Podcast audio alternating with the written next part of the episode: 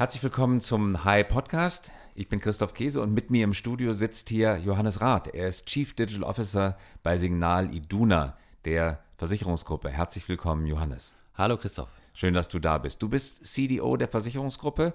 Du sitzt in Dortmund und in Berlin gleichzeitig. Jo. Und an welchem Ort bist du mehr? Ich bin tatsächlich mehr in Dortmund. So rund drei Wochen äh, im Monat bin ich in Dortmund und gehe stark mit ins Kerngeschäft äh, im Sinne unserer digitalen Agenda. Und ja, so eine Woche, anderthalb Wochen im Monat bin ich tatsächlich dann hier in, in Berlin in unseren Open Studios äh, am Nordbahnhof und treibe sozusagen die neuen Themen an und versuche auch eine Vernetzung darzustellen. Und ich versuche eigentlich wirklich dann auch an dem Ort zu sein, an dem ich dann wirklich bin. Wie alt bist du? Ich bin 34. Seit wann gibt es diese Einheit der Signale Duna hier in Berlin? Also ich bin äh, Chief Digital Officer seit Anfang des Jahres. Und ähm, ja, wir haben jetzt das erste Jahr äh, vor allen Dingen damit verbracht, äh, genau diese Themen hier in Berlin aufzubauen. Und wir haben ja letzten Monat hier in Berlin am Nordbahnhof 3 mit Signals auf rund 500 Quadratmetern ähm, versuchen wir mit, mit Signals jetzt eine neue Art von Ökosystem aufzubauen, wie wir ähm, die digitale Transformation innerhalb unserer Gruppe beschleunigen. Bevor wir dazu kommen, Johannes, erzähl noch ein bisschen. Du bist ja nicht erst seit kurzem bei der Signal Iduna. Du bist schon länger da, seit zehn Stimmt. Jahren, richtig? Ja, nicht ganz zehn Jahre, aber sieben. Sieben also Jahre bist du dabei. Genau. Und was hast du vorher gemacht? Ähm, ich bin mit 26 äh, angefangen bei Signal Iduna, habe dort äh, Siox gegründet als Corporate Startup, lange vor dieser. Was macht Siox? Äh, Siox ist letztendlich einer der ersten Fintech-Themen gewesen, vor rund sieben Jahren. Ich selber bin ja schon eine ganze Weile im Versicherungsbereich unterwegs und äh, ich hatte die Idee, äh, während meines Studiums und meiner Zeit selber als Versicherungsvermittler ähm, eine Versicherungsmarke für junge Menschen aufzubauen, die sowohl andere Produkte äh, entwickelt, als auch letztlich als Arbeitgeber ein bisschen anders fungiert. Und da waren wir ein Stück weit Pioniere äh, in diesem Insure-Tech-Thema und wir haben es als Corporate Startup gegründet. Und ich habe natürlich all diese, ja, auch Veränderungsthemen rund in so einem Konzern mitbekommen. Und, ja. Signal Iduna sitzt in Dortmund, sehr traditionelles Unternehmen. Ähm, wie, wie, wie kommt man in, wenn man so als junger Mensch anfängt, in einem so traditionellen Unternehmen zu arbeiten, wie kommt man auf die Idee, sich des Themas Digitalisierung anzunehmen? Ja, letztendlich war das sozusagen noch vor der Welle, ähm, war eigentlich getrieben aus der Idee, dass ich selber wahrgenommen habe als Versicherungsvermittler und als Kunde, dass das irgendwie so nicht mehr passt. Ähm, und äh, wir haben dort dann die Idee entwickelt, wie man das für junge Menschen anders aufbauen kann, das Thema Versicherung. Und dann bin ich mit 26 in den Signal Iduna Konzern gekommen und habe Seox letztendlich für sie und mit ihnen äh, gegründet. Und dann habe ich festgestellt, oh wow, das sind hier verdammt viele Wände, vor die man läuft, wenn man sowas Neues aufbaut. Sag mal ein Beispiel, was für eine Wand? Ja, wenn man auf einmal äh, ein Produktpaket bauen will aus drei Versicherungsprodukten, äh, aus drei Versicherungssparten. Also Autoversicherung, Lebensversicherung. Da war es eher so Berufsunfähigkeit, eine Unfallversicherung, eine kleine Krankenversicherung. Und wir, wir wollten das zu einem Preis verkaufen für 50 Euro in einem Paket mit einer Unterschrift. Nicht. Das ging nicht, weil wir waren in Sparten organisiert oder sind in Sparten organisiert und da war eigentlich sozusagen dann der erste äh, Punkt, wo wir gemerkt haben, okay, wir müssen, wenn wir so ein Thema wie Digitalisierung angreifen wollen, ressortübergreifend denken. Ähm, und da habe ich sozusagen sehr viel erlebte Change-Erfahrung äh, gehabt und mit ganz vielen Menschen innerhalb des Konzerns gesprochen, viel Kaffee getrunken und vielen von dieser Idee erzählt, dass wir Versicherungen jetzt anders machen wollen. Aber wie hat sich das angefühlt? Du läufst für die Wand, du hast eine gute Idee liegt ja auch auf der Hand, dass man das alles mit einer Unterschrift aus einer Hand macht. Und dann schreckst du es dem Vorstand vor oder der Abteilungsleitung ja. oder dem, wem hast du es vorgestellt? Ja, ich habe schon dem Vorstand äh, dann am Und Ende haben die vorgestellt. Reagiert? Ich glaube so, wenn man aus der Nutzen-Journey kommt, aus der Customer-Journey für den Kunden, ähm, haben sie so reagiert, wie, wie man sich das wünscht, dass sie sagen, okay, so müssen wir es machen. Und gleichzeitig haben wir natürlich dann auch relativ schnell festgestellt, das wird ein ganzes hartes Stück Arbeit werden, äh, so ein Thema in Gang zu bringen. Und dann ging es eigentlich darum, ähm, ja, Menschen im Konzern dafür zu begeistern, in den unterschiedlichen Sparten äh, sich dafür zu öffnen und ressortübergreifend auch äh, zum Beispiel so etwas wie Produktpakete letztendlich zu entwickeln. Also ich will sagen, natürlich muss man den Vorstand dann davon auch überzeugen, aber es geht auch darum, die Kollegen und Mitarbeiter dafür zu gewinnen, dass die wirklich mitarbeiten wollen. Jetzt sagst du, man muss da viel Energie reinstecken, viel Begeisterung ähm, erzeugen hartes Stück Arbeit. Das hast du jetzt höflich ausgedrückt. Also was, erzähl mal von so einem typischen Gespräch, das du geführt hast. Ja, so ein typisches Gespräch ist ja zuallererst mal, ähm, das geht nicht. Warum also, nicht? Aus technischen Gründen? Es geht nicht aus technischen Gründen und Datenschutz und äh, da hast du relativ schnell sind so diese Blockaden, der Rückversicherer macht da nicht mit und dann musst du dieses Thema aufdröseln und äh, erklären, was der Nutzen dafür ist und wie das vielleicht funktionieren kann, wie man vielleicht die Produkte so schneiden kann, dass man sie letztendlich auch ressortübergreifend, spartenübergreifend zusammenbauen kann. Und ähm, es geht, glaube ich, viel dann dabei auch um ein gemeinsames Verständnis zu entwickeln. Und dann steckt natürlich in so, einer großen, in so einem großen Unternehmen wie Signal Iduna auch viel Know-how, äh, wie man sowas schon hinbekommen kann. Und letztendlich haben wir es dann ja auch äh, äh, geschafft. Mhm. Aber ein hartes Stück Arbeit. Und da warst du aber noch nicht Chief Digital Officer. Nee, genau. Wie bist du dann Chief Digital Officer geworden? Ja, letztendlich haben wir Seox dann über drei, vier Jahre wirklich entwickelt mit äh, allen Höhen und Tiefen. Ähm, danach bin ich dann Bereichsleiter äh, für Personalentwicklung geworden, ähm, mit nochmal rund 100 Leuten. Jetzt kann man sich fragen, warum wird der Mensch, der gerade noch das Corporate Startup hier gemacht hat, jetzt äh, äh Bereichsleiter für Personalentwicklung? Warum? Ja, letztendlich habe ich festgestellt, dass wenn du wirklich was verändern willst und wenn du wirklich neue Produkte äh, entwickeln willst, dann musst du bei den Menschen anfangen und du musst beim Leadership anfangen und darüber zu sagen, hey, wie, wie, wie verstehen wir uns hier miteinander? Was ist die Art und Weise, wie wir hier zusammenarbeiten wollen? Und von daher habe ich in den letzten zwei Jahren enorm viel Zeit sozusagen damit verbracht, den Transformationsprozess ähm, auf der Menschenseite mitzubegleiten. Was war die erfolgreichste Maßnahme, die du im Zuge dessen getroffen hast? Ich glaube, die erfolgreichste Maßnahme war äh, tatsächlich, als wir hier ähm, vor rund anderthalb Jahren mit dem Konzernvorstand und den wichtigsten F1-Führungskräften zwei Tage nach Berlin gefahren sind und uns mit Gründern getroffen haben. Und zwar nicht, um letztendlich uns nur Businessmodelle anzuschauen, sondern uns ganz speziell mit Leuten getroffen haben, um über Leadership zu sprechen. Also was ist die Art und Weise, wie sie ihre Unternehmen führen. Was ist das, was das letztendlich ausmacht? Und das hat in unserem Konzern das schon nochmal sehr geöffnet in der Fragestellung, wie wollen wir denn mit diesen Themen Leadership und Digitalisierung, die, glaube ich, sehr eng zusammenhängen, umgehen? Und das hat viel in Bewegung gesetzt und letztendlich auch, denke ich, dazu geführt, dass ähm, ja, wir uns mit dem Thema Digitalisierung und auch mit so einer Rolle CDO nochmal anders beschäftigt haben. Und dann bin ich ähm, Anfang des Jahres äh, CDO für die Gruppe geworden. Was genau macht jetzt ein Chief Digital Officer? Es gibt in vielen Unternehmen mittlerweile einen, das ist ein richtig aufsteigender Berufszweig. Viele ergreifen diese Funktion des CDO. Was genau macht ein CDO in deinem Fall? Also ich glaube im besten Fall, ähm, und das ist auch das, was ich versuche, ist ja ein bisschen Mittler zwischen den Welten. Als, als CDO bin ich ressortübergreifend für das Thema Digitalisierung verantwortlich und nie alleine, sondern letztendlich auch als Enabler für die unterschiedlichen Ressorts und Kollegen. Das heißt, meine Aufgabe ist es, eine digitale Agenda für den Gesamtkonzern zu entwickeln und das im Sinne eines Two-Speed-Business-Modells. Also was können wir in unserem Kerngeschäft morgen noch besser machen als heute? Wie können wir da äh, das Thema digital nutzen? Und auf der anderen Seite neue Geschäftsmodelle aufzubauen, in sie zu investieren, ein bisschen Musi äh, Mut und auch Risiko einzugehen. Ähm, und ich glaube, die Herausforderung einer CDO-Rolle besteht genau darin, den Menschen im Kerngeschäft auch zuzuhören, wahrzunehmen, was ist denen gerade wichtig, wie bringen wir die Themen zu, zusammen und trotzdem so ein bisschen als Speerspitze der Bewegung, also auch in Richtung der neuen Themen, in Richtung der Venture Capital Themen zu fungieren.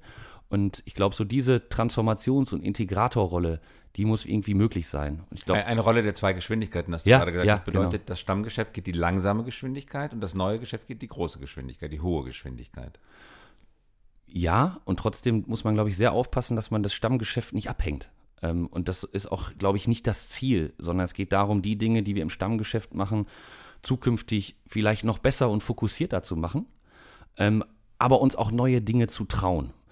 Und die Balance darin ist, glaube ich, die große Herausforderung auch für, für einen Chief Digital Officer, die Leute im Kerngeschäft mitzunehmen, ohne sich selber zu entschleunigen und natürlich auch ganz bewusst Themen voranzubringen, die vielleicht erst in ein, ein, zwei Jahren sehr relevant sein können, dann für unser Kerngeschäft. So, und diese beiden Geschwindigkeiten zu balancieren, das ist die große. Balanciert, das heißt, heißt aber auch Spagat, das ist für dich ja auch ein räumlicher Spagat. Du hast die schnelle Truppe hier in Berlin, äh, du hast äh, das traditionelle Unternehmen am Heimatstandort in Dortmund, direkt neben dem äh, Stadion des BVB. Du musst dich ja auch räumlich zerteilen, räumlich einen Spagat ja. hinlegen. Ja, ist ein Leben in zwei Welten. Ne? Ist ein Leben in zwei Welten. Räumlich und kulturell. Räumlich und kulturell, ja ich bin überwiegend äh, in Dortmund, also so rund zweieinhalb, drei Wochen im Monat und dann bin ich sehr äh, konzentriert auch eine Woche hier oder anderthalb Wochen, wo ich wirklich hier versuche, in das Berliner Leben auch abzutauchen, damit du damit du, sagen wir mal, da, wo du bist, auch wirklich bist. Ähm, und das ist so, wie ich das bislang organisiere. Das heißt, man ist natürlich relativ viel unterwegs und die Tage hier in Berlin und die Zusammenarbeit mit Startups und Ventures, äh, in die wir investieren, sieht natürlich völlig anders aus. Die sagen mir, Mensch, Johannes, hast du um 23 Uhr nochmal Zeit für einen Call. Und das geht in Dortmund gar nicht. Ja, das, das, das geht da schon, aber Dinge die macht beginnen, aber keiner. Ja, genau, die beginnen aber auch um 8 Uhr oder um 7 Uhr äh, an zu arbeiten. Und hier in Berlin? Ja, ich wahrscheinlich eher so um gegen halb zehn. Ich sag, sagst du's, sag du's mir. also ist, ist schon manchmal ein Balanceakt, den man, äh, äh, den man da trifft, aber es macht Spaß, weil es natürlich den Blick auch nochmal erweitert und Was ist deine Aufgabenstellung? Was hat der Vorstand gesagt? Johannes, Rat macht das. Meine Aufgabenstellung ist vor allen Dingen in diesem Jahr äh, im Sinne unserer neuen Konzernstrategie. 2017. 2017 ähm, eine neue Konzernstrategie mit dem Konzernvorstand zu entwickeln. Eine Konzernstrategie, die digital aufgeladen ist. Also nicht einfach eine Digitalstrategie anzuflanschen, sondern eine gemeinsame neue Konzernstrategie zu entwickeln. Das haben wir in vielen Workshops gemacht und sind noch mitten dabei. Ähm, ich habe in diesem Jahr eine digitale Agenda entwickelt für unser Kerngeschäft und darüber hinaus. Wir haben dieses Two-Speed-Business-Modell entwickelt und wir haben mit unserer Signals-Initiative, die wir jetzt ja seit Oktober in Gang gebracht haben, ähm, diesen sozusagen diesen zweiten Anker, diese zwei, zweite Geschwindigkeit äh, etabliert. Und das war auch das Ziel, zu sagen, okay, wir, wir krempeln die Ärmel hoch, so ein bisschen wie das auch im Ruhrgebiet äh, gemacht wird. Und äh, wir krempeln die Ärmel hoch und, und fangen einfach mal an und setzen diese Themen in Gang. Und mit Signals Jetzt musst du uns sagen, was Signals genau ist. Jetzt muss ich das mal sagen. Also Signals ist letztendlich, und ich komme mal so ein bisschen von dieser Marke und so, wie wir darauf gekommen sind, alles auf dieser Welt sendet irgendwie gerade Signale. Menschen, Autos, Kaffeebecher, Uhren, Kühlschränke. Und ich glaube, es geht darum, diese richtigen Signale aufzunehmen, sie zu interpretieren, auch für unser Haus die richtigen Schlüsse zu ziehen und natürlich auch wieder Signale auszusenden. Passt und, ja gut mit dem traditionellen Firmennamen zusammen. ja, und trotzdem, wenn man sich die Marke anguckt, haben wir mit einem äh, ehemaligen Adidas-Designer zusammen entwickelt, glaube ich, ist sie fresh genug, auch hier in Berlin so wahrgenommen zu werden, dass sie hoffentlich den Nerv hier trifft. Ähm, aber die Kernidee hinter Sickness ist so ein bisschen, wir nennen es Unbundled Value Add. Also wir glauben Mhm. Das daran, musst dass man, erklären, was, was ist damit gemeint? wir glauben daran, dass man sozusagen ein modulares System braucht, ähm, um letztendlich auch digitale Transformation voranzubringen. Wir haben zwei Marken unterhalb von Signals aktuell. Das ist einmal Signals Open Studios, wo wir auf rund 500 Quadratmetern das Thema Co-Creation, Open Innovation, wo wir uns mit Startups vernetzen, wo wir uns öffnen, ähm, wo wir aber auch neue Customer Journeys fürs Kerngeschäft auszuprobieren. Erzähle ich gleich vielleicht nochmal ein bisschen genauer. Ähm, die zweite Thematik ist Signals Venture Capital. Ähm, wir investieren, wir haben ein Venture Capital Unternehmen in diesem Jahr gegründet und wir investieren letztendlich in zwei Wellen. Einmal in der ersten Welle Themen, die durchaus kerngeschäftsnäher sind, also die aus unserer Strategie, aus unserer digitalen Agenda kommen, wo wir sehen, hey, da, da müssen wir eigentlich intelligente Partnerschaften mit Startups treffen. Und Signals Venture Capital steht sehr frei für auch eine zweite Investitionswelle, wo wir sagen, so ein bisschen Head of the Curve. Da geht es eher um wirkliche Deep Tech und Frontier Tech Themen, wo wir in interessante Modelle rund um AI und IoT investieren, die vielleicht noch nicht heute in unserer Value Chain relevant sind, aber vielleicht morgen sehr relevant sein können. Und, so versuchen wir unter Signals letztendlich die Dinge aufzubauen, die man braucht, um erfolgreich neue Geschäftsmodelle äh, Wie viel Geld hast du bei Signals Venture Capital zur Verfügung? wir haben äh, in dem Venture Capital äh, Unternehmen äh, rund 100 Millionen Euro committed, die wir versuchen in den nächsten Jahren äh, entsprechend zu investieren. Zwei, drei Jahre oder was ist der? Ja, drei, drei bis fünf. 100 Millionen. Und en- entscheidet ihr alleine über die Investitionen oder ist jede, geht jede Investition nochmal durch den Vorstand? Ähm, wir haben ein Venture Board. In diesem Venture Board sitzen interessante Leute, ähm, zum Beispiel Thomas André, der X3 ähm, Ventures-Chef, der ganz viel mit uns das dieses Jahr auch aufgebaut hat, was unheimlich Spaß gemacht hat, der sozusagen aus einer fachlichen Expertise nochmal die, ähm, die Investments aus der Geschäftsleitung von mir und äh, Vidisha Böckle nochmal äh, äh, reviewt. Und dann geht es letztendlich in einen Beirat. Und in dem Beirat sitzt dann auch unser CEO. Ähm, aber vom Investmentprozess haben wir es so aufgebaut, dass er wirklich relativ lean ist, dass er ähm, auch schnell ist ähm, und dass wir die Möglichkeit dann auch haben, hier zu agieren. Und Das ist eine eigenständige GmbH ist eine eigenständige GmbH. und die kriegt Geld vom Konzern und investiert das Geld und hält die Beteiligung. so ist es und ent entwickelt sie im besten Fall ein Stück weit mit. Wie viele Funktionen nehmt ihr in, aus Dortmund in Anspruch?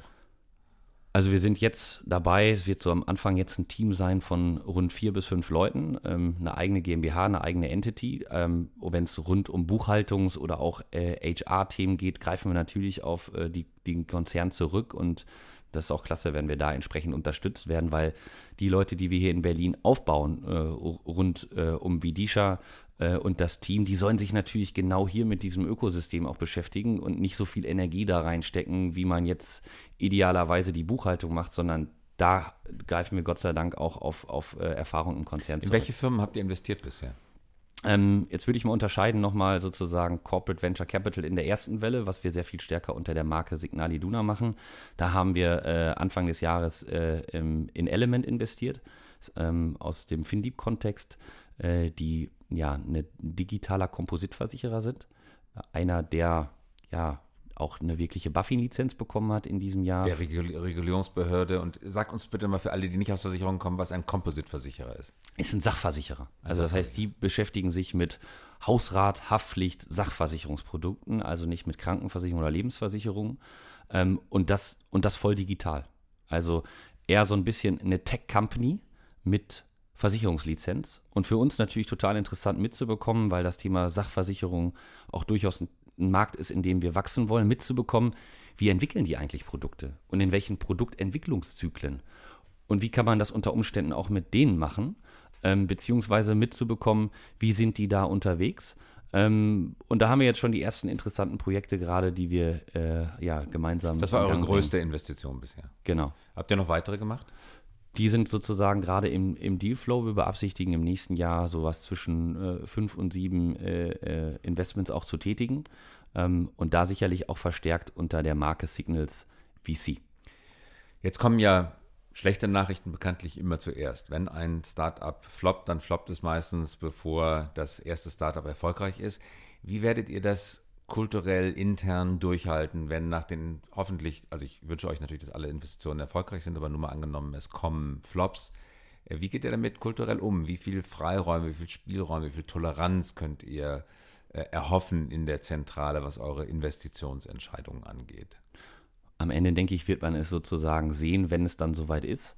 Ähm, aber wir haben sicherlich mit unserem äh, Vorstand, unserem Vorstandsvorsitzenden jemanden, der das jetzt auch sehr mit Herrn Leitermann, der das auch sehr proaktiv getrieben hat in der Fragestellung, Mensch, wir müssen da was machen. Ähm, so dass ich äh, davon ausgehe, dass wir natürlich auch mal die ein oder andere Delle, die da auf uns zukommen wird, ähm, offen bewerten und natürlich darüber auch nochmal weiterentwickeln und, und Feedback aufnehmen. Aber ich hoffe, dass wir darüber auch dazu beitragen, ähm, ohne das Thema Fehlerkultur äh, in den Mund zu nehmen, äh, dass wir dazu auch beitragen, dass genau das Teil auch dieser Öffnung ist Dinge auszuprobieren, dass sie halt auch mal nicht funktionieren können. Mhm. Und Traditionelle Unternehmen neigen ja dazu zu denken, dass sie besser sind als alle draußen rum, zumindest in dem, was sie selber machen. Und deswegen gibt es ja oft dieses Not Invented Here-Syndrom. Ich habe es nicht erfunden, wir haben es nicht erfunden, wir könnten das sowieso besser. Deswegen ist alles, was von außen kommt, kommt, per se gar nicht so werthaltig. Wie geht ihr damit um? Wie, werdet, wie wird das, was ihr heute macht, beurteilt von den normalen Mitarbeitern, von den normalen Führungskräften zu Hause? Ich glaube, es geht erstmal um Dialog und auch ein Stück weit aufzuklären, was machen wir eigentlich und was macht die CDO-Einheit, was, was, was passiert da jetzt in Berlin. Äh, und für uns war es wichtig und auch für mich ganz persönlich, das jetzt nicht so riesig anzukündigen, sondern in diesem Jahr auch erstmal Ergebnisse zu schaffen. Also wahre Künstler liefern. Und von daher haben wir uns in diesem Jahr erstmal darauf konzentriert, genau diese Dinge jetzt hier in Berlin aufzubauen, die digitale Agenda im Kerngeschäft äh, zu bauen, auch mal zu gucken, wo stehen wir eigentlich als Signal Iduna. Und jetzt geht es darum, die Mitarbeiter auch zu beteiligen, auch mitzunehmen, ihnen die Möglichkeit zu geben, auch Themen hier in, in, in Berlin oder an den Hauptverwaltungen mal in anderen interdisziplinären Teams auszuprobieren, in, in agilen Arbeitsweisen, ihnen vielleicht mal deutlich zu machen, was, was ist jetzt eigentlich Blockchain, was kann das irgendwann mit mir zu tun haben, aber sich auch um die Alltagsprobleme, sagen wir mal, des Kerngeschäftes zu kümmern. Das heißt, Unsere Antwort ist eigentlich darauf, ähm, dass wir jetzt insbesondere in den nächsten Monaten viel Energie darauf geben wollen, ähm, die Mitarbeiter ein Stück weit mitzunehmen, aufzuklären, auch zuzuhören, was sie für Fragen und Sorgen und Ängste haben, um darüber eine gemeinsame Transformation zu schaffen. Ähm, Welches ist der, der größte Fehler, den du bisher in der Aufbauphase gemacht hast und von dem du dir wünschen würdest, du hättest ihn nicht begangen? Ich habe vielleicht am Anfang das Thema Recruiting unterschätzt. In, meiner, in meinen anderen Funktionen habe ich natürlich schon auch viele Menschen rekrutiert. Aber wenn man jetzt ein tolles Team aufbauen will, und ich glaube, jetzt haben wir Menschen gefunden, die wirklich toll sind, sehr unterschiedlich, so ein bisschen wie Oceans 11, sage ich immer, also ganz unterschiedliche Typen, dann hätte ich gerade am Anfang sehr viel Energie mehr darauf geben müssen, zu sagen, ich gebe alles darauf, die Leute jetzt zu finden. Ich habe gedacht, wir finden die leichter. Aber ist wenn, schwer zu finden, ja. Ja, wenn du wirklich äh, tolle Menschen haben willst, die, die, die sich auch mit der Idee verbinden, die, die mit dem Herzen kommen und auch mit den richtigen Skills, ähm, dann musst du da unheimlich viel Energie draufsetzen und dann ist es natürlich als Signal Iduna bist du da auch noch nicht so in dem Markt positioniert, dass du genau diese Talente bekommst. Ähm, und jetzt haben wir heute welche gefunden, tolle Kollegen und Mitarbeiter, die diese Themen voranbringen. Aber das hätte ich wahrscheinlich noch mit noch mehr Energie zu Beginn machen müssen. Es gibt jetzt in Berlin über 50 Innovation Hubs von unterschiedlichen Unternehmen. Das ist ein richtiger Trend, dass man abseits der Firmenzentrale in Berlin oder auch anderswo London, Paris, Palo Alto Innovation Hubs gründet. Jetzt kommen ganz viele traditionelle Unternehmen auf diese Technologiezentren zu und suchen Leute. Und natürlich ist die Startup-Szene immer kleiner als die Corporate-Szene, die Leute sucht. Äh, wie setzt man sich da im Wettbewerb durch? Wie kann man das bessere Angebot, das interessantere Angebot machen für die besseren Leute? Ich glaube, du brauchst schon eine klare Vision. Und die kam natürlich auch über Signals und über die Idee, die wir dort äh, hier transportieren, gerade im äh, Berliner Ökosystem.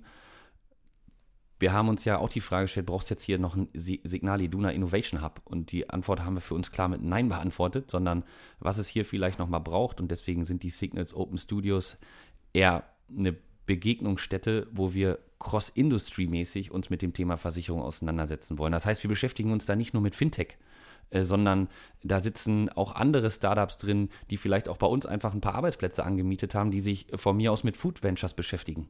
Ne? Und wir sind gleichzeitig ein großer Versicherer im Nahrungsmittelhandwerk. Ist total mit, spannend mitzubekommen, wenn ich die in der Kaffeeküche treffe. Wie, wie gründen die gerade eine Online-Metzgerei? Und was hat das vielleicht mit unserer Kernzielgruppe zu tun, die wir im Kerngeschäft haben? Das heißt, wir haben versucht, mit, oder wir versuchen mit Signals Open Studios eine Plattform aufzubauen und einen, auch einen Raum zu schaffen auf 500 Quadratmetern, wo man sich etwas anders begegnet. Wenn man da reinkommt, sieht man als allererstes einen riesengroßen runden Tisch. Ähm, und ich glaube, darum geht's. Wir brauchen hier mehr runde Tische, wo es egal ist, aus welcher Industrie ich komme, wie, welches Abzeichen ich trage, sondern wo man sich gemeinsam über bestimmte Themen unterhält. Und die mieten sich da ein? Oder schenkt ihr denen die Plätze oder wie geht das? Äh, Teile der Plätze haben wir tatsächlich vermietet ähm, weil es, glaube ich, wirklich ein schöner Space geworden ist, ein gutes Ökosystem. Und andere Plätze bieten wir aber auch interessanten Partnern und Startups, in die wir investieren oder mit denen wir uns verbinden wollen, auch die Möglichkeit, diese Themen einfach temporär, dieser Plätze in Berlin in den Open Studios auch zu nutzen, ähm, ohne dass wir irgendwie Equity wollen oder sonstige Themen, sondern wir glauben daran, dass wir uns etwas öffnen müssen. Mhm, das verstehe ich. Nochmal zum eurem Investitionsmodell zurück. Ihr habt in große äh, erfolgsversprechende Startups wie Elements investiert, Finlieb. Äh, geht ihr auch in kleinere Unternehmen rein? Geht ihr auch in Early rein? Geht ihr in Pre-Seed, Seed-Phasen rein? Oder in welcher Phase steigt ihr ein? Mit wie viel Geld und wie viel Anteile nehmt ihr typischerweise? Ähm, also in der in sozusagen dem, in der Welle 1, wo wir corporate näher sind, da gehen wir, äh, gehen wir schon auch in das Thema Seed rein, ähm, ganz bewusst ähm, in dem Thema Signals Venture Capital, also da, wo wir uns um Frontier Tech, also um Tech-Themen kümmern, da gehen wir üblicherweise, beabsichtigen wir eher so in Late Seed, Series A reinzugehen und dort äh, Tickets äh, von äh, 1 bis 3 Millionen, sage ich mal, ist so die Ticketgröße, die wir dort beabsichtigen, äh, auch, auch zu investieren. Und ja, das ist die, die Strategie, mit der wir gerade vorgehen. Und ansonsten, glaube ich, ist die auch die Strategie, sich nicht ganz festzulegen darauf, wir machen also nur Seed und wir machen nur Seed in der Phase, sondern wir haben sehr genau analysiert, in dem Kontext, in dem wir jetzt investieren wollen, was sind denn da die interessanten Modelle und in welcher Phase ihrer Unternehmensgründung sind die eigentlich? Und da haben wir schon für uns festgestellt, insbesondere in den Tech-Themen über Signals VC, dass wir da in so einer Late Seed Series A für uns sehr interessante Modelle hier in Europa äh, in den nächsten äh, zwölf Monaten für uns sehen und von daher konzentrieren wir uns darauf. Aber da solltest du auf jeden Fall nochmal das Gespräch mit Vidisha suchen, die kann dir das nochmal. Die das operative Geschäft managt. Genau, genau. Johannes, jetzt wollen wir auch sprechen über den Stand der Digitalisierung in Deutschland. Wir beide haben ein ganz spannendes Erlebnis gehabt, sowieso schon spannend. Wir waren beim Top Spiel der Bundesliga in Dortmund im Stadion. Äh, das ist ja auch von euch gesponsert, äh, das Stadion, der Signal Iduna Park. Es hat äh, Dortmund gegen Bayern gespielt. Und wir sitzen da nebeneinander und sehen plötzlich, wie mehr du siehst, auf der Bande die Werbung eines jungen Unternehmens aus China, Ofu. Und da haben wir uns äh, spontan dazu entschieden, das Handy rauszuholen und dort im Stadion ein kleines Gespräch zu führen über diese Werbung für Ofu im Stadion. Das ist ganz interessant, das wollen wir uns an dieser Stelle einmal kurz anhören. Johannes, wir sind hier bei Dortmund BVB im Stadion. Jetzt sehen wir gerade auf der Bande Werbung für Ofo. Wer ist Ofo? Ofo ist ein, ja, mittlerweile ein richtig großes Unternehmen aus Beijing, äh, die, glaube ich, äh, in, in, in Gesamt-Peking mehrere 10.000 Fahrräder haben, äh, die Mobilität in, in, in Peking völlig verändert haben, indem man relativ einfach per Smartphone äh, sein Fahrrad überall aufschließen kann, äh, sich in Peking bewegt, es abstellt und damit, sagen wir mal, die Mobilität in so einer Großstadt wie China verändert hat. Das Witzige ist, jetzt steht es hier in Dortmund im Ruhrgebiet auf der Bande zwischen Neben Pionier, Mazdak und Jägerausbau. Und gerade haben wir noch, äh, wie heißt der, Streh äh, Feinkost gesehen. Also Mittendrin Ofu. Die sind noch gar nicht auf dem deutschen Markt, oder? Völlig, völlig ja, nee, soweit ich weiß nicht, aber eine völlig globalisierte Welt. Und da sieht man einfach gerade, wie nah China in bestimmten Feldern äh, uns hier ist. Und da müssen wir natürlich in Deutschland ganz schön aufpassen. Nicht? Also wenn die schon beim BVB auf der Bande werben, OFO, die noch keiner kennt, die noch gar kein Produkt haben, dann müssen wir aufpassen, dass wir nicht wirklich abgehängt werden. Ja, zumindest, zumindest sollten wir mal überlegen, wie war eigentlich deren Journey hierhin auf die Werbebande von Borussia. Wie sind die eigentlich jetzt auf die Idee gekommen, zu Borussia Dortmund zu bekommen? Ich würde gerne mal nachvollziehen, wie die denken, um auch zu verstehen, wie wir vielleicht denken müssen, um einen ähnlichen Schritt zu gehen. Äh, Gerade, sagen wir mal, wenn man sich die, die, die wirklich die Brands anguckt, die in China auch relevant sind aus Europa, dann, dann, dann sind natürlich all die Luxusmarken und all die Marken aus Europa in China wirklich noch im Trend. Aber die Frage ist, sind alles Marken aus einer vergangenen Zeit. Die Frage ist, wie schaffen wir es auch, Themen zu bauen, die morgen in China relevant sind. Und ich glaube, darüber müssen wir uns Gedanken machen. Ja, Johannes, das war unser Gespräch, das wir in Dortmund im Stadion geführt haben. OFU. Mittlerweile hast du ja recherchiert, was dahinter steckt. Warum machen die Werbung bei BVB auf der Bande in der Top-Gegend der Bundesliga? Erstmal finde ich sozusagen total spannend äh, mitzubekommen, in was für einer Geschwindigkeit das sich sowas entwickelt. Ähm, wie ich ja, wie ich dir ja auch im Stadion erzählt habe, mein Bruder lebt in Beijing und er hat mich vor ungefähr einem Jahr angerufen hat und äh, wir telefonieren Gott sei Dank öfter als ein Jahr, äh, einmal im Jahr. Wir telefonieren regelmäßig und ich frage ihn immer, was, was nimmst du gerade in China wahr? Also was sind so die, die neuen Dinge? Und er erzählte mir vor ungefähr anderthalb Jahren, du, ich fahre jetzt hier jeden Tag mit so einem Ofo-Fahrrad oder mit so einem Mobike rum. Ähm, mittlerweile bezahlt ja nun auch wirklich jeder in China mit WeChat oder Alipay. Ich glaube, alleine WeChat 240% Mobile Paying Steigerung in diesem Jahr. Ähm, das heißt, die haben das Thema Bike-Sharing auf ein völlig neue Füße gestellt und das in einer unglaublichen Zeit äh, in Beijing äh, skaliert.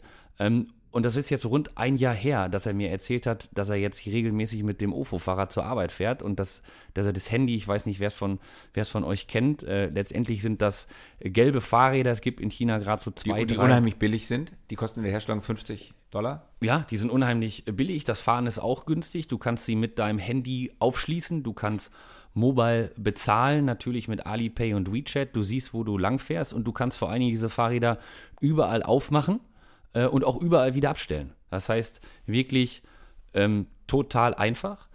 Und das hat sich einfach in China irre entwickelt. Ich glaube, Ofo ist mittlerweile bei über einer Milliarde bewertet. Und was ich spannend fand daran, dass sie auf einmal nach einem Jahr auf der Werbebande bei Borussia Dortmund Werbung machen. So, und das hat uns bei der dazu verleitet, mal darüber nachzudenken, was, was, was steckt da eigentlich hinter? Was steckt denn dahinter? Nach gründlicher Recherche, als es jetzt im Stadion ad hoc möglich war ich glaube, nach gründlicher Recherche steckt eins natürlich dahinter, dass auch unsere Bundesliga-Vereine hier längst für sich erkannt haben, dass der Asi asiatische Markt ein Riesenwachstumsmarkt ist und auch Borussia Dortmund ähm, natürlich schaut, wie sie den asiatischen Markt für sich erschließen können. Und da ist natürlich so eine Partnerschaft mit einer der großen äh, äh, interessanten äh, Startups in, in China interessant. Ähm, und so ist diese Partnerschaft, glaube ich, zustande gekommen, auf einer, äh, ja, auf, mit, dem, mit dem Hinblick, sich im asiatischen Markt auch noch natürlich mit Borussia Dortmund zu platzieren. Und von OFO ist natürlich insofern spannend, weil das auch so ein bisschen das ist, was ich durchaus auch in Deutschland sehe oder bemängel. Die haben, die Chinesen haben natürlich dann einen sofortigen Willen zur Skalierung. Ich glaube, nachdem mein Bruder erzählt hat, dass die ersten Fahrräder in China da waren, hat er mir, glaube ich, zwei Monate später ein Foto geschickt von einem riesen Haufen voll Fahrräder und sagt, jetzt ist ganz China, ganz Beijing ist voll mit Fahrrädern. Äh, ähm, ich weiß nicht, über eine Million äh, Sharing-Bikes mittlerweile in, in alleine in Peking. Wo natürlich sich dann mal die Frage stellt, wie funktioniert das eigentlich mit der Straßenverkehrsordnung und wie, wie ist das eigentlich, wenn auf einmal vor irgendeinem Innenlokal gefühlt 1000 Fahrräder stehen?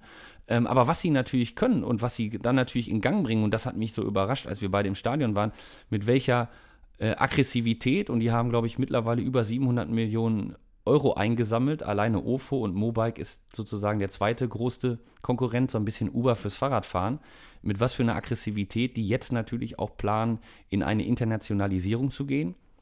Auch in andere Länder wie Deutschland, wie sie sich ganz, ganz gezielt neue Plätze aussuchen, wo sie beispielsweise an Universitäten Gerade in China sind die Universitäten durchaus weit voneinander entfernt, wo sie, wo sie sozusagen in China Studenten ermöglichen, über OFO zu fahren und jetzt, und jetzt natürlich den, äh, den deutschen Markt äh, hier auch äh, offensichtlich in Angriff nehmen und dann mit so einer Trusted Brand wie BVB und so einer Kooperation hier einen Markteintritt schaffen.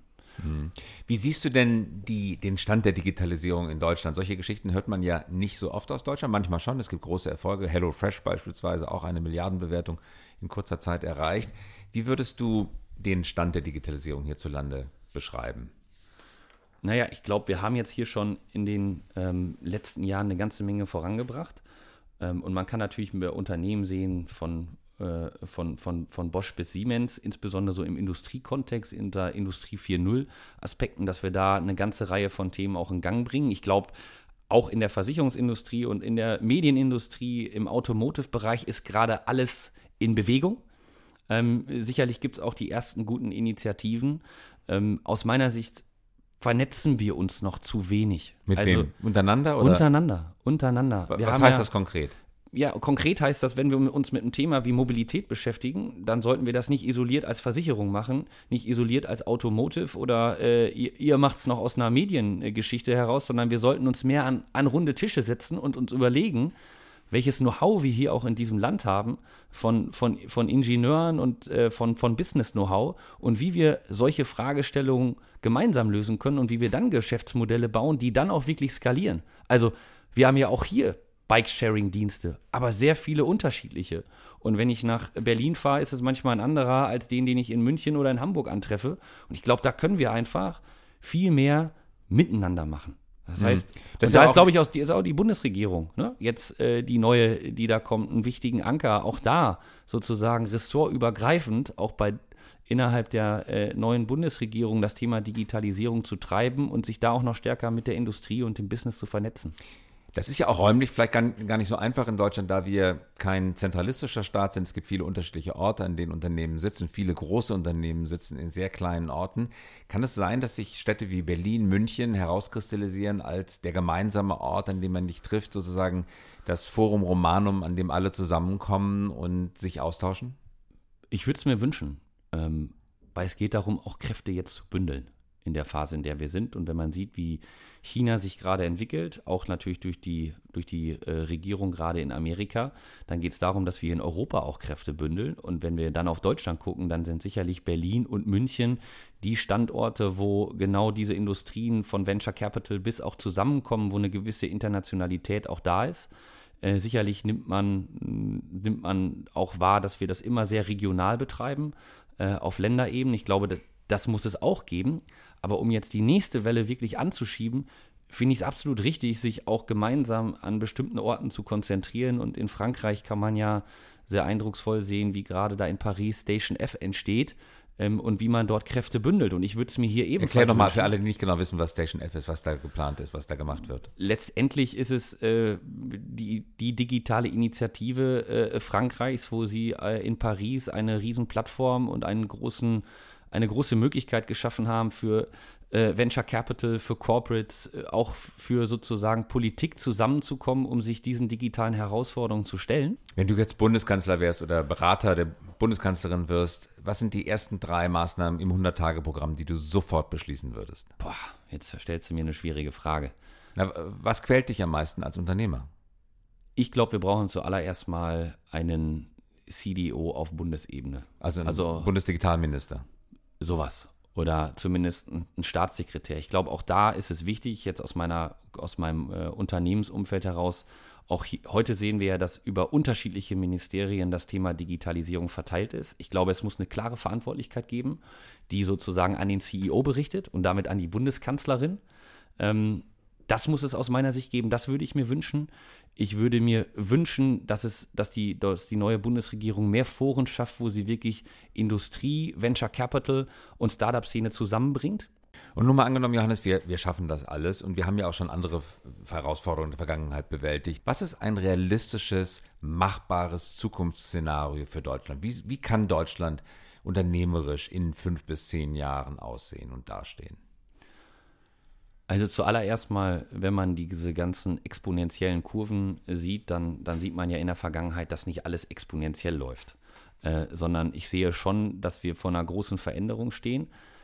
Aber wir haben natürlich Unternehmen, ähm, und zwar eigentlich in allen Branchen, insbesondere in den, in den Branchen, wo Ingenieurskunst auch gebraucht wird, da haben wir ein unheimliches Know-how ein Know-how aufgebaut, das es jetzt gilt, auch nochmal zu öffnen und ähm, sich gemeinsam zu überlegen, wie die Zukunft aussieht. Und ich würde mir wünschen, für eine Zukunftsperspektive Deutschland, dass wir ein bisschen mutiger werden, dass wir auch sowas wie ein digitales Selbstbewusstsein entwickeln. Wir also, können das, wir schaffen wir, das. Wir können das. Ne? Wenn, wenn man nach Israel fährt und egal, wen man da trifft, die pitchen dir alle, warum ist das eigentlich richtig hier in Israel und was macht Tel Aviv aus? Und ich würde mir wünschen, dass wenn man hier irgendwann auch auf deutsche Entrepreneure äh, trifft, wenn man hier auf Gründer, wenn man auch auf, auf Manager und Startups trifft, warum ist der Wirtschaftsstandort Deutschland für Innovation und für das Gründen auch von neuen Themen so attraktiv? Ich mache mal ein kleines Beispiel. Einmal im Jahr treffen wir uns mit unseren Geschwistern. Du und deiner Familie. Genau, mit meiner kleinen Schwester, mit meinem Bruder und äh, mit unseren Partnern. Und dieses Jahr waren wir in Kopenhagen. Vier Tage. War großartig, hat Spaß gemacht. Tolle Stadt. In diesen vier Tagen habe ich nicht ein einziges Mal mit einer Kreditkarte, also habe ich nicht ein einziges Mal mit Bargeld bezahlt, sondern nur mit einer Kreditkarte. Mein Bruder war da mit seiner Frau aus Beijing, der sagt, Johannes, ich habe eigentlich dieses Jahr, außer wenn ich in Europa war, überhaupt nicht mit einer Kreditkarte bezahlt. Geschweige denn mit Bargeld. Genau, weil ich habe eigentlich alles, und zwar von meiner Miete bis zum Einkauf, mit WeChat oder Alipay bezahlt. Und gleichzeitig gucke ich auf Bild.de und sehe, dass, ich die, dass wir uns darüber aufregen und beschweren, dass die Sparkasse jetzt, Sparkasse jetzt Geld nimmt ähm, für Bargeldabhebung. Und da sage ich, wir sind alle drei im gleichen Elternhaus groß geworden. Und die Differenz zwischen uns und die Art und Weise, wie wir beispielsweise leben, ist gerade enorm. Und da sieht man diese Veränderungsschwierigkeit oder diese Veränderungsgeschwindigkeit, mit der sich das letztendlich gerade entwickelt. Ähm, und das Thema Zahlungsstrom, also auch Mobile Paying. Ich bin ja nicht gegen Bargeld, aber man muss mal wahrscheinlich zur Kenntnis nehmen, dass da gerade Geschäftsmodelle entstehen, wo dieses Thema Zahlungsstrom ein ganz wichtiges ist. Und da würde ich mir einfach wünschen, bei solchen Themen, dass wir da durchaus mit auch der, ja, mit der, mit dem Bewusstsein, wie wir hier auch in Deutschland mit Daten umgehen, ähm, damit umgehen, aber dass wir uns dessen nicht verschließen, dass, sondern dass wir eher überlegen, was heißt das jetzt für uns? Wie können wir das nutzen? Und wenn der Münchner Flughafen gerade titelt, dass man da jetzt mit WeChat bezahlen kann, dann sage ich, okay, kann man so machen. Aber lass uns doch mal überlegen, ich will jetzt kein zweites WeChat aufbauen, aber wie gehen wir denn jetzt damit um? Und ich will einfach nicht, dass es sozusagen nur geschieht, sondern ich würde gerne aktiver Player darin sein. Und das war zumindest einer, einer der ähm, Erlebnisse in diesem Jahr, wo ich dachte, wow, ähm, was für eine Geschwindigkeit, in der sich das gerade auch verändert. Johannes, ganz herzlichen Dank fürs Kommen, fürs Dabeisein, fürs Teilen deiner Erfahrung und dir und euch weiterhin viel Erfolg. Hat Laune gemacht, vielen Dank.